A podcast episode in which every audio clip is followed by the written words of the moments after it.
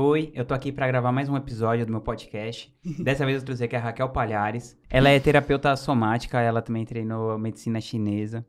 Ela entende de várias coisas que estão relacionadas à cura da nossa alma.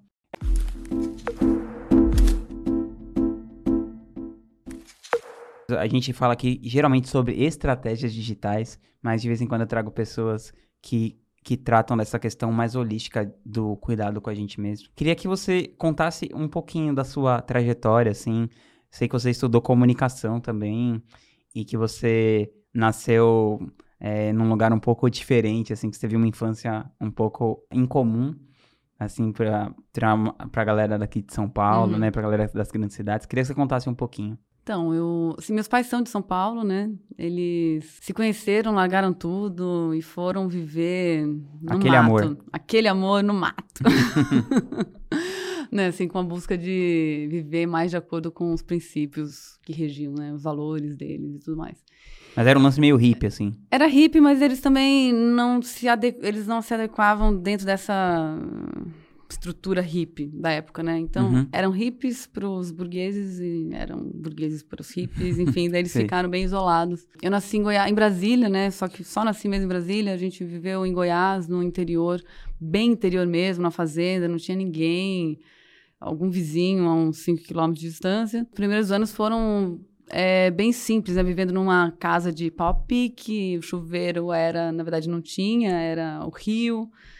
É, a minha mãe plantava. Você convivia só com seus pais. Sim, a gente saía às vezes um pouco de lá para uma cidadezinha, a cidade mais próxima que era Pires do Rio. Os avós visitavam, né? Então, depois de alguns anos, né, vim para São Paulo, né? A família toda mora aqui. Com quantos anos você veio? Olha, eu agora é uma boa pergunta, eu não lembro com certeza, mas eu acho que eu vim para São Paulo a primeira vez provavelmente com cinco anos, quatro, cinco anos. E o que você acha que isso impactou na sua vida, assim, você ter vivido esses primeiros anos, assim, você, seus pais e a natureza? Eu fui perceber o impacto disso quando eu me mudei para São Paulo, né? Eu mudei para São Paulo com 18 anos. Na verdade, eu não vivi nessa situação, né? Assim, mais raw, né? Total.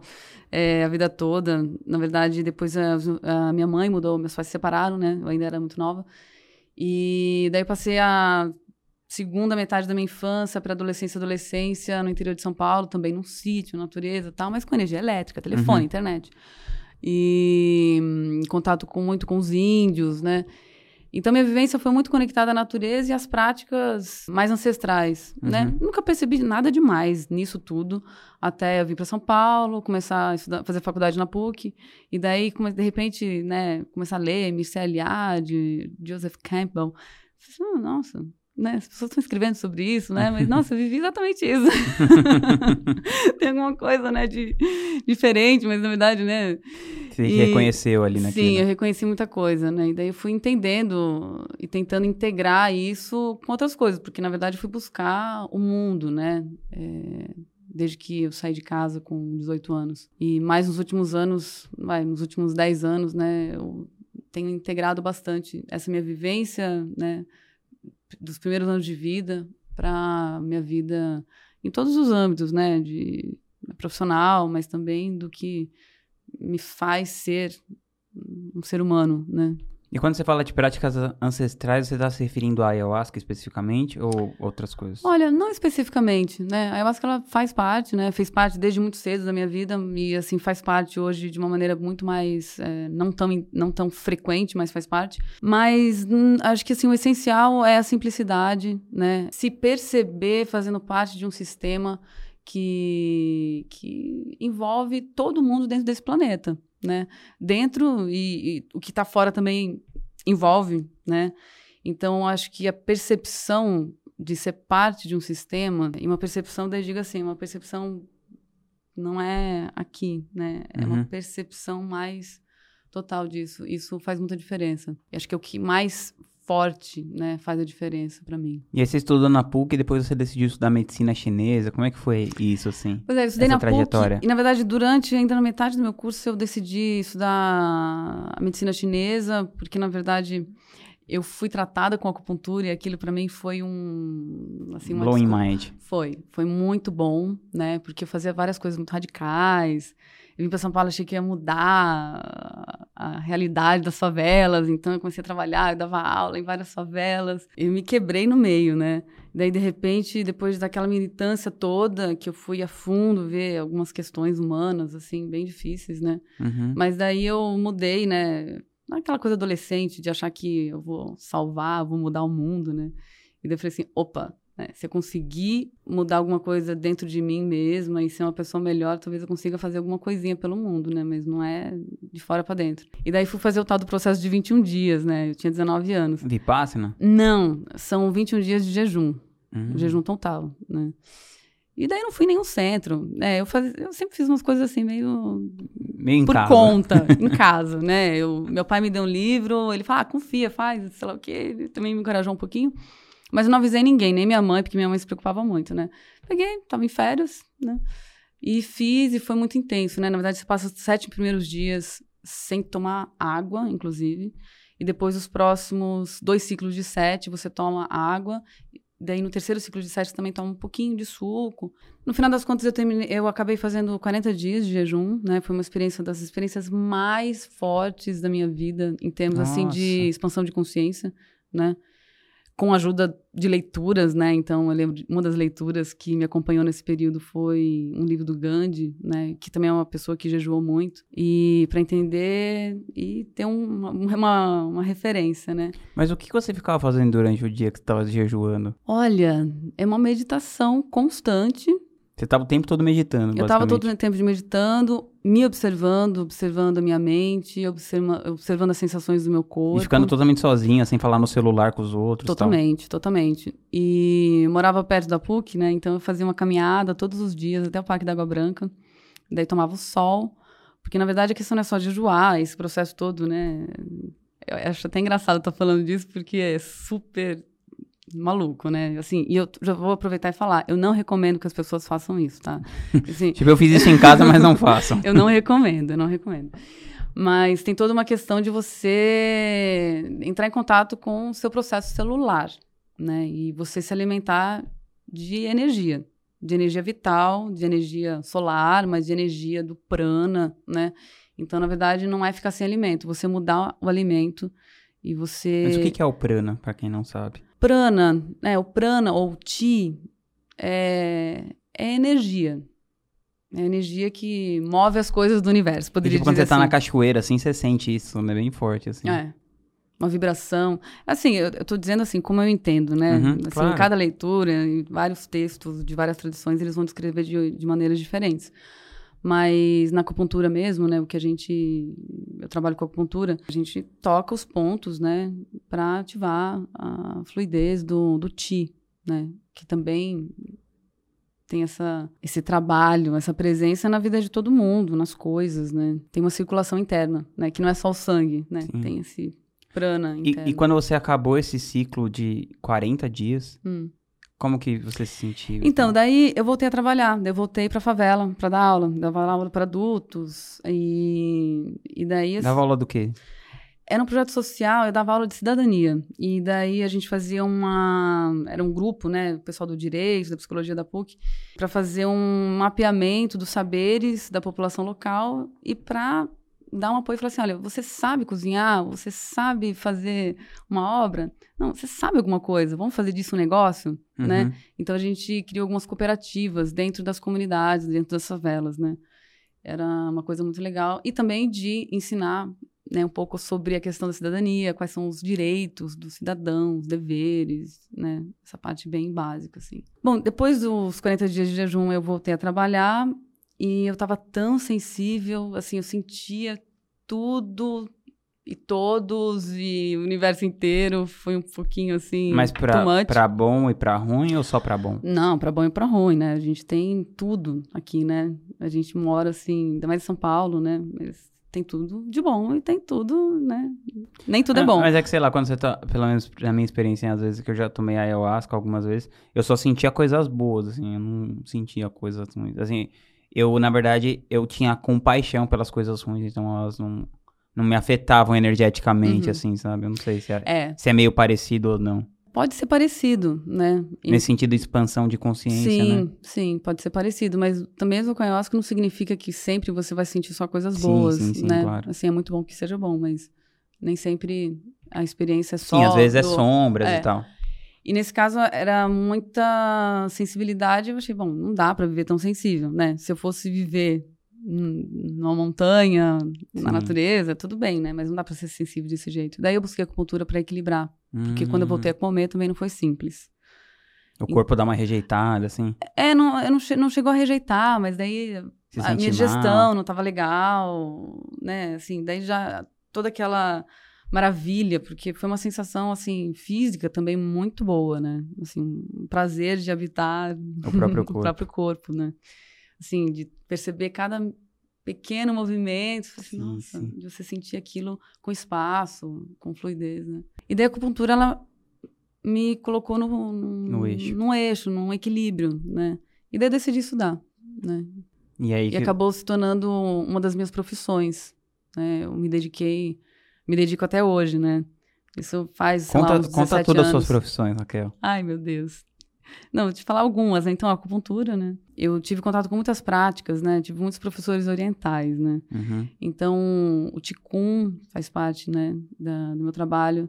O Seitarro foi uma prática que foi muito impactante na minha vida também.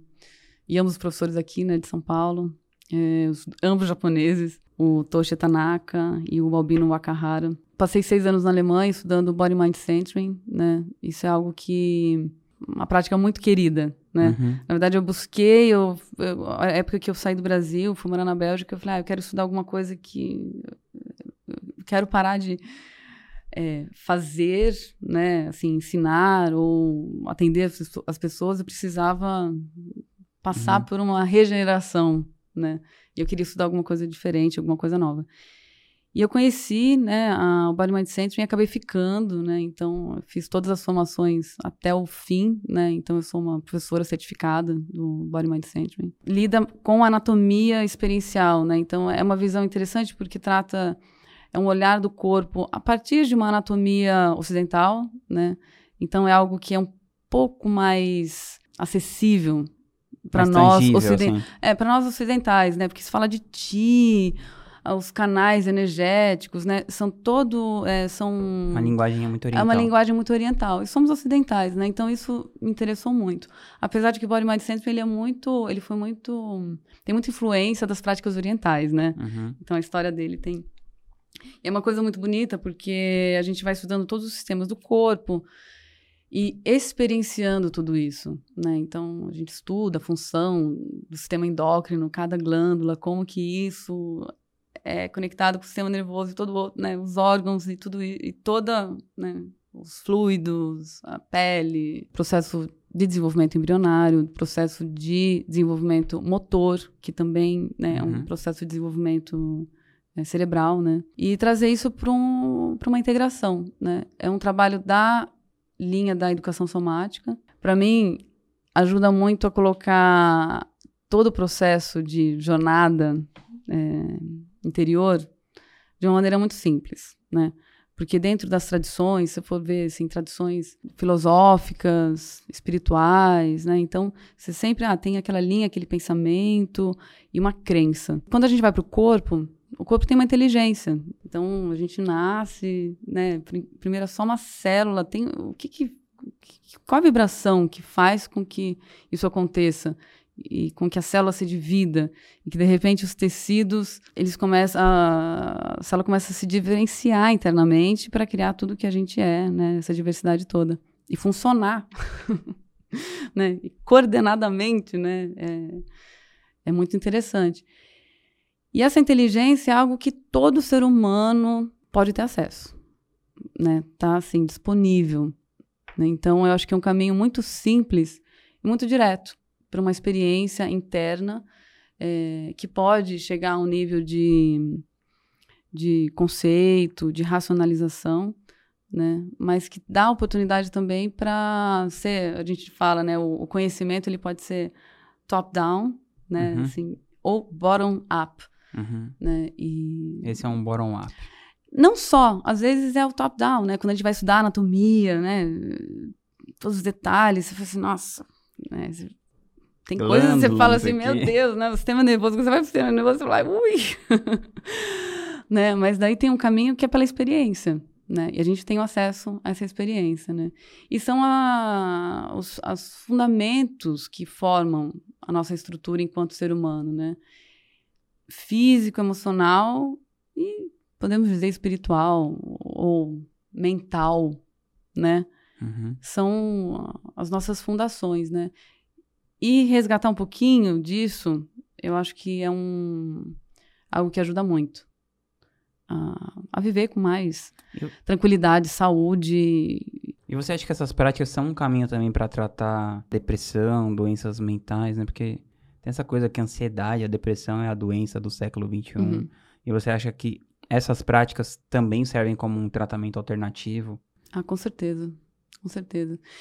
E sinto assim que eu não, eu não vou colocar dentro de um, uma caixinha, né? Assim, uhum. eu acho que isso é muito perigoso, né? Tudo que é muito protocolado, né? É, a gente tem que tomar muito cuidado.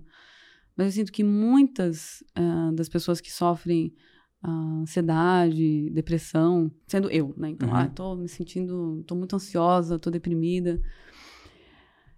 Em algum lugar, ou não tá confortável, tá em contato comigo mesma, uhum. né? Então, assim, nossa, eu tô super em contato comigo mesma e... Não tô gostando. Não tô gostando do que eu tô sentindo, né?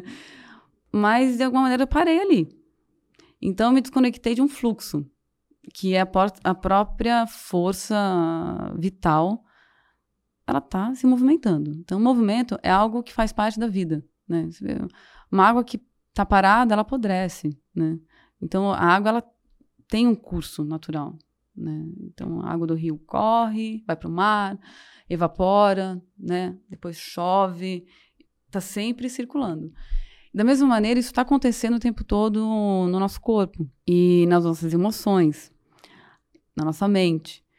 Só que quando a gente desconecta algumas partes, daí a gente pode falar até de corpo mesmo, né? Nossa, eu desconectei as minhas, uh, as minhas pernas do meu quadril, né? Assim, vai ser bem desconfortável andar, né?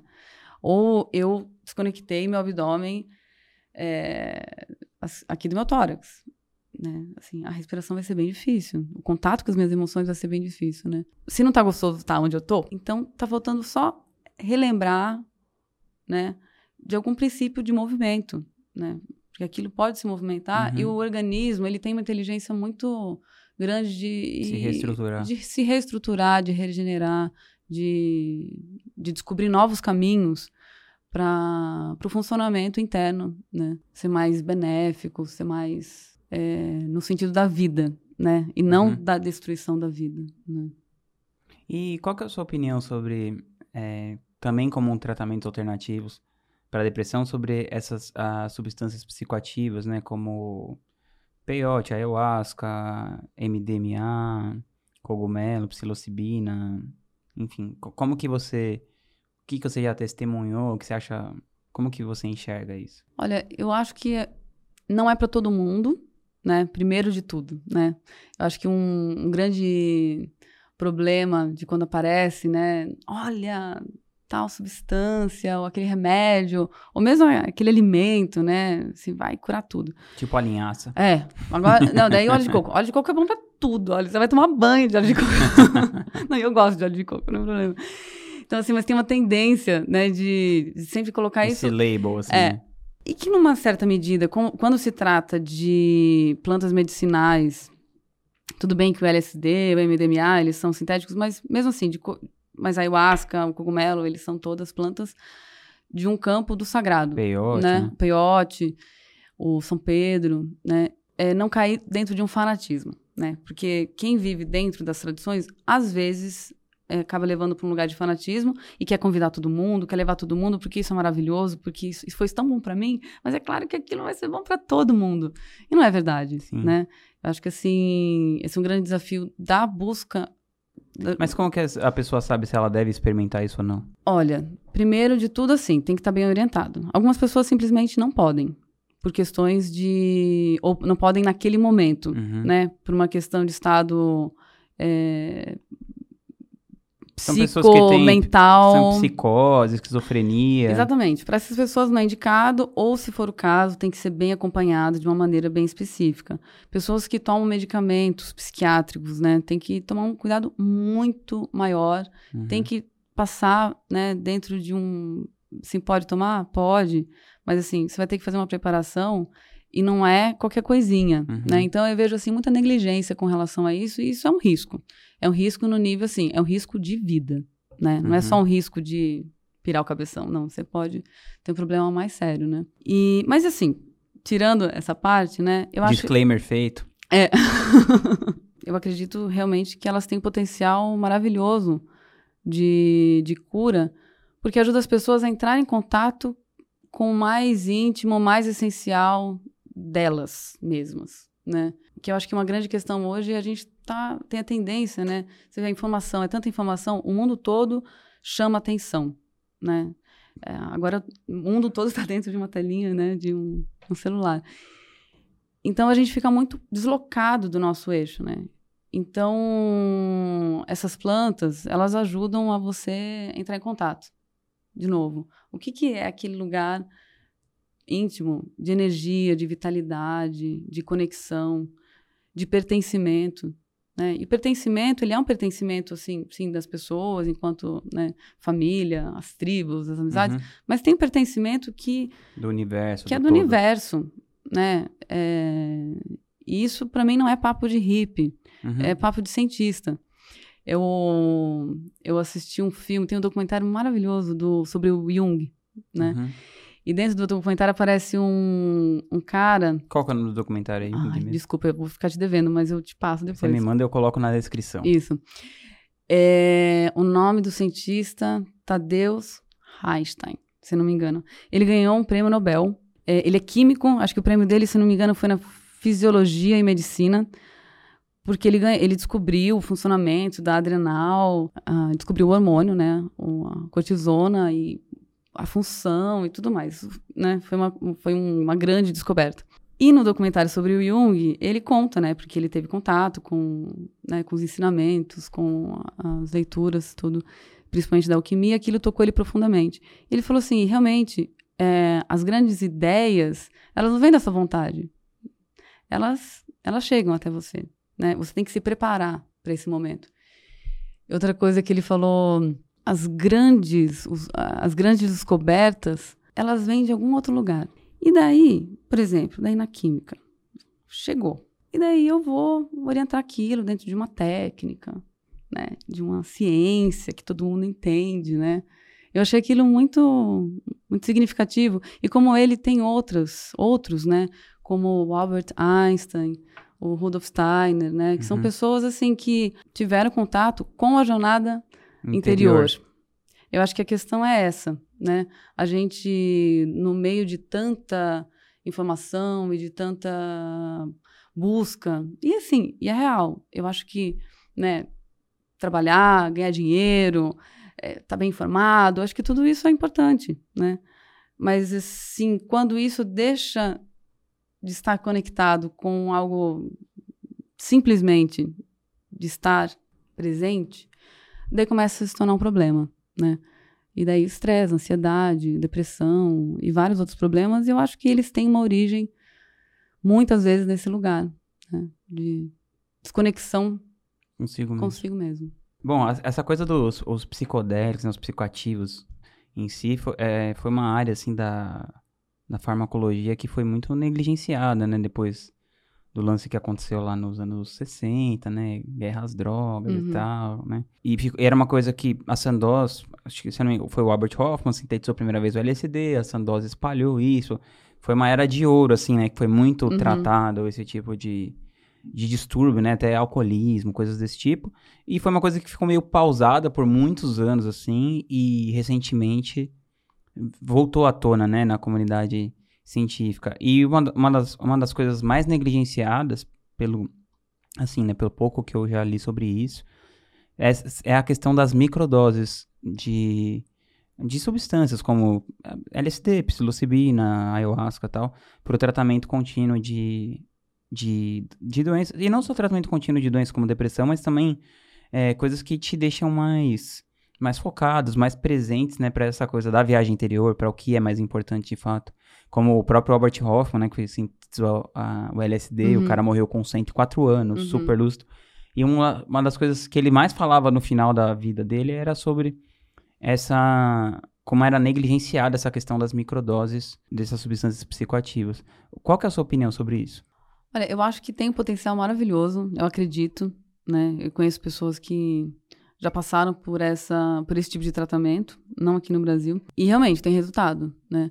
Eu acho que no processo de desenvolvimento na, da, dentro do estudo da ciência, é, tem uma, gera uma questão, né? Que é como você lidar com essas plantas, trazendo pelo menos um pouquinho, né? Do contexto do qual elas vieram, que é o contexto de busca de encontro interior, né? É, de um contexto espiritual, né? Não significa que isso não tem um efeito químico no seu corpo que dá uhum. determinados tipos de efeito, né? Mas não dá para você simplesmente querer dissociar uma coisa da outra, né? Eu acho que um dos problemas do mundo, em outros assuntos também, você dissociar partes uhum. de algo que ele vem dentro de um pacote, né? Por mais que seja, seja micro, né? Assim, é um micro, é, vamos dizer, né? Um micro de uma luz uhum. de energia solar que tem uma função química também, como a luz do sol, né? A luz do sol é, é algo assim, não dá nem para imaginar se o sol não brilhasse mais, né? Só que assim, se a gente tomasse sol em cápsula, tomar vitamina D, é a mesma coisa que tomar sol? Não, não é. Você pode manter o seu nível de vitamina D. Só que vamos combinar, né? Então, eu acho assim que para isso se tornar algo acessível e equilibrado, enquanto um tratamento que seja reconhecido pela comunidade científica, médica, e que também não exclua todas as comunidades tradicionais, indígenas e não indígenas, mas pessoas que nasceram dentro dessa cultura ou que se desenvolveram enquanto pessoas capacitadas para é, é, para ministrar plantas medicinais que são psicoativas você não pode dizer que essas pessoas não têm capacidade, né? Uhum. Só que a gente acaba encontrando um problema que não tem regulamentação. É, quem disse que uma pessoa é capaz de ministrar uma substância dessas, mesmo que seja no contexto é, espiritual, religioso? E quem disse que um médico, porque ele sabe da, da função química no seu organismo, quem disse que ele tem a capacidade, entendeu? Então acho que está faltando esse diálogo, né? Entre as áreas. Eu acho que aí as microdoses né, dessas plantas todas, elas vão achar um lugar de florescimento e realmente pode ajudar muito as pessoas. Eu não acredito que é a substância que vai promover a cura. Ela é uma ferramenta que pode ajudar. E tem que ter um trabalho paralelo, né? Então, assim... Sim, exemplo, cada um tem que fazer sua parte, Cada né? um tem que fazer sua parte, né? Eu conheci dentro de uma... Veio participar dentro de um trabalho ritual com ayahuasca, um budista, um, zen, um monge zen budista, né, ele é, é, há 35 anos, ele é zen budista, e nos últimos sete anos ele decidiu sair né, do monastério, ir para a vida, continua dando aulas de meditação, mas ele conheceu a ayahuasca, né? E conheci alguns outros, né, budistas que entraram em contato, então, com o trabalho, né, dentro de ritual ayahuasqueiro. E é muito interessante, porque são coisas que se equilibram. É só um exemplo, né? Mas uhum. de pessoas que têm uma prática, né? Eles têm uma prática diária, eles sentam, eles meditam, eles observam as sensações do corpo, a mente. Então, assim, é um treinamento. Né? Do mesmo jeito que a gente treina... Musculação ter... e tal. A gente tem que treinar a nossa percepção em vários níveis. Uhum. Né? Yang Minyu Rinpoche, talvez eu tenha falado o nome errado, hum. mas acho que é isso. E ele também é um, ele é um cara, sei lá, é uma encarnação de um líder espiritual tibetano. É uma, sei lá, qual era a terceira, quarta encarnação. E ele é super reconhecido tal, nisso. E ele foi um cara que trouxe a ciência para medir, né, o que realmente...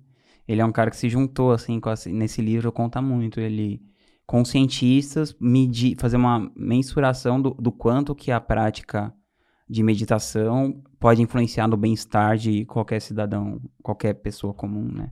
Não só Que também tem essa separação, né? Você, Uhum. Todo mundo pensa assim, ah, não, esse cara tá na montanha, um zen budista, sei lá, um cara tibetano, monge tibetano, pra ele rola, mas pra mim, que tô aqui, sei lá, em São Paulo, isso não adianta nada. E tem essas evidências, né, científicas. E são os desafios, né? Tem a história de uma pessoa, se não me engano, é o Jack Cornfield, que americano que foi estudar meditação, ficou no monastério e tal, e daí falou: olha, então você vai voltar pro seu país, vai para os Estados Unidos e, e vai praticar lá.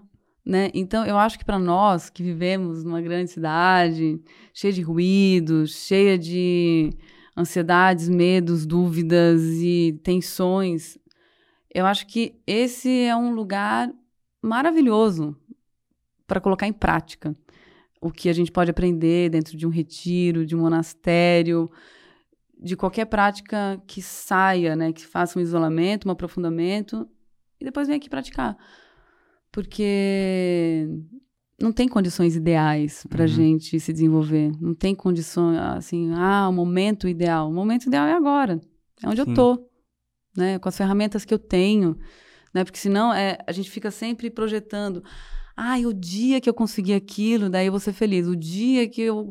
Daí eu vou conseguir estar equilibrado. Começa agora, né? Sim. E você, e você tem, como que é a sua prática? Você faz alguma prática diária de meditação? Como que é a meditação na sua vida? Olha, a meditação na minha vida, ela tem algumas. Ela está presente em algumas práticas, né? Uhum. Tem a parte da meditação de sentar e ficar em silêncio, prestando atenção na respiração, esvaziando a mente, observando a mente, né? Uma técnica é, mais simples e básica, né? E eu trago a meditação também para todas as minhas práticas. Por exemplo, o atendimento. Né? Quando eu estou na clínica atendendo uma pessoa, é uma profunda meditação, né? Porque é um estado de presença plena. Eu estou presente, eu estou escutando, eu estou sentindo como que Uhum. o meu corpo vibra com o que a pessoa está falando, com a presença da pessoa, e daí quando eu vou fazer um trabalho de toque, né? Enfim, usando as técnicas que eu uso dentro da, da- do atendimento terapêutico. Isso é uma parte, mas lavando louça, é, faço uma prática mais corporal de yoga de manhã, ou dos sítios tibetanos, né? E outras práticas físicas. Mas eu acho que a gente não pode perder a noção de que um estado uma prática de meditação, é muito legal você fazer, né, parar um pouquinho, sentar, que sejam cinco minutos por dia. Mas também de exercitar a presença nas coisas que você faz, né? E isso é muito é muito educativo e a gente consegue praticar a qualquer momento, né? Sem perceber. Eu queria que você contasse, teve algum livro que você leu e teve um grande impacto, assim, na sua, na sua vida, assim, que você, sei lá, que você gosta de dar de presente? Lembrei de um, é um romance. É Siddhartha, do Hermann Hesse. Ah, é, eu adoro. Muito Eu acho legal. ele, assim, muito bonito. Muito bonito. É, o jeito que ele escreve É. também, né? Incrível. E, e se você pudesse colocar uma frase, assim, no outdoor, que todo mundo fosse ver essa frase, qual frase você colocaria? É preciso fazer a jornada interior. Não tem como escapar, né? Ou a gente acaba se tornando um zumbizinho, né? No mundo. Que daí a gente não vai sentir nada. E Mas você em acha, algum momento a gente vai sentir. e você acha que a, gente, que a sociedade de hoje, assim, ou de sempre, você acha que a, a, a busca por, por esse tipo, que tá mais fácil em anestesiar, na verdade, hoje do que foi em outras épocas, né? Porque você, sei lá, você consegue ficar convivendo com alguém na internet, aí você não gosta, você só Uhum. joga a É muito mais né? fácil. É muito mais fácil. Você tem muitas opções de dispersão. Canambe, assim. né? Você tem muitas opções de consumo, né? Então a gente consome muito, né? Tá faltando pausas, né? Então, assim, qual é o lugar da pausa? Né? A música tem pausa, né? Então, pausa também é música. E a gente também. A gente precisa desses lugares de, de pausa, de silêncio, para a energia conseguir achar espaço, né? Se imaginar uma imagem que me vem, assim, se imaginar o que, que é estar na estação de metrô da Praça da Sé às seis horas da tarde. Aquela multidão e de repente você passa a catraca, você vai entrar no, no vagão do no metrô, né? Assim, para mim é um pouco sufocante imaginar isso. Agora você imagina que esse cenário é você, é sua mente, o seu corpo e você, né? é sufocante, mas a gente se acostuma a estar tá lotado lotado de informações, de energias, de coisas, desejos que às vezes nem é meu desejo, porque a gente recebe tanta informação e a tecnologia ela é feita de uma maneira que às vezes é um pouco perversa porque é projetada, planejada para viciar, né? Uhum. E é importante ter essa consciência, né? Como vários alimentos. Então, a gente está cheio de, às vezes, desejos que não são realmente desejos que eu tenho, mas, assim, um desejo que foi introjetado, eu nem percebi, foi assim mesmo, e está aqui, eu estou achando que eu estou querendo e estou conseguindo. Às vezes, não é exatamente isso que está acontecendo, né? Por isso que, então, assim, sair da estação da Sé, esvaziar aquela multidão interna, daí chegar numa praça, né, que tem um gramado ali e tal, eu consigo ver a luz do céu, do sol, sentir os pés no chão. Nossa, acho que ali eu posso encontrar um pouquinho de, de mim. E daí tem um pouco mais de discernimento, né, com essa quantidade de informação que tem hoje em dia, porque senão é muito fácil ficar perdido, bem perdido, né, no mundo de hoje. Incrível. Raquel, adorei ter você aqui. Espero que você volte mais vezes. muito obrigada, é uma honra. Conversar mais. E foi incrível. E é isso, muito obrigado por ter Obrigada, vindo. Obrigada, Rodrigo. Tamo junto.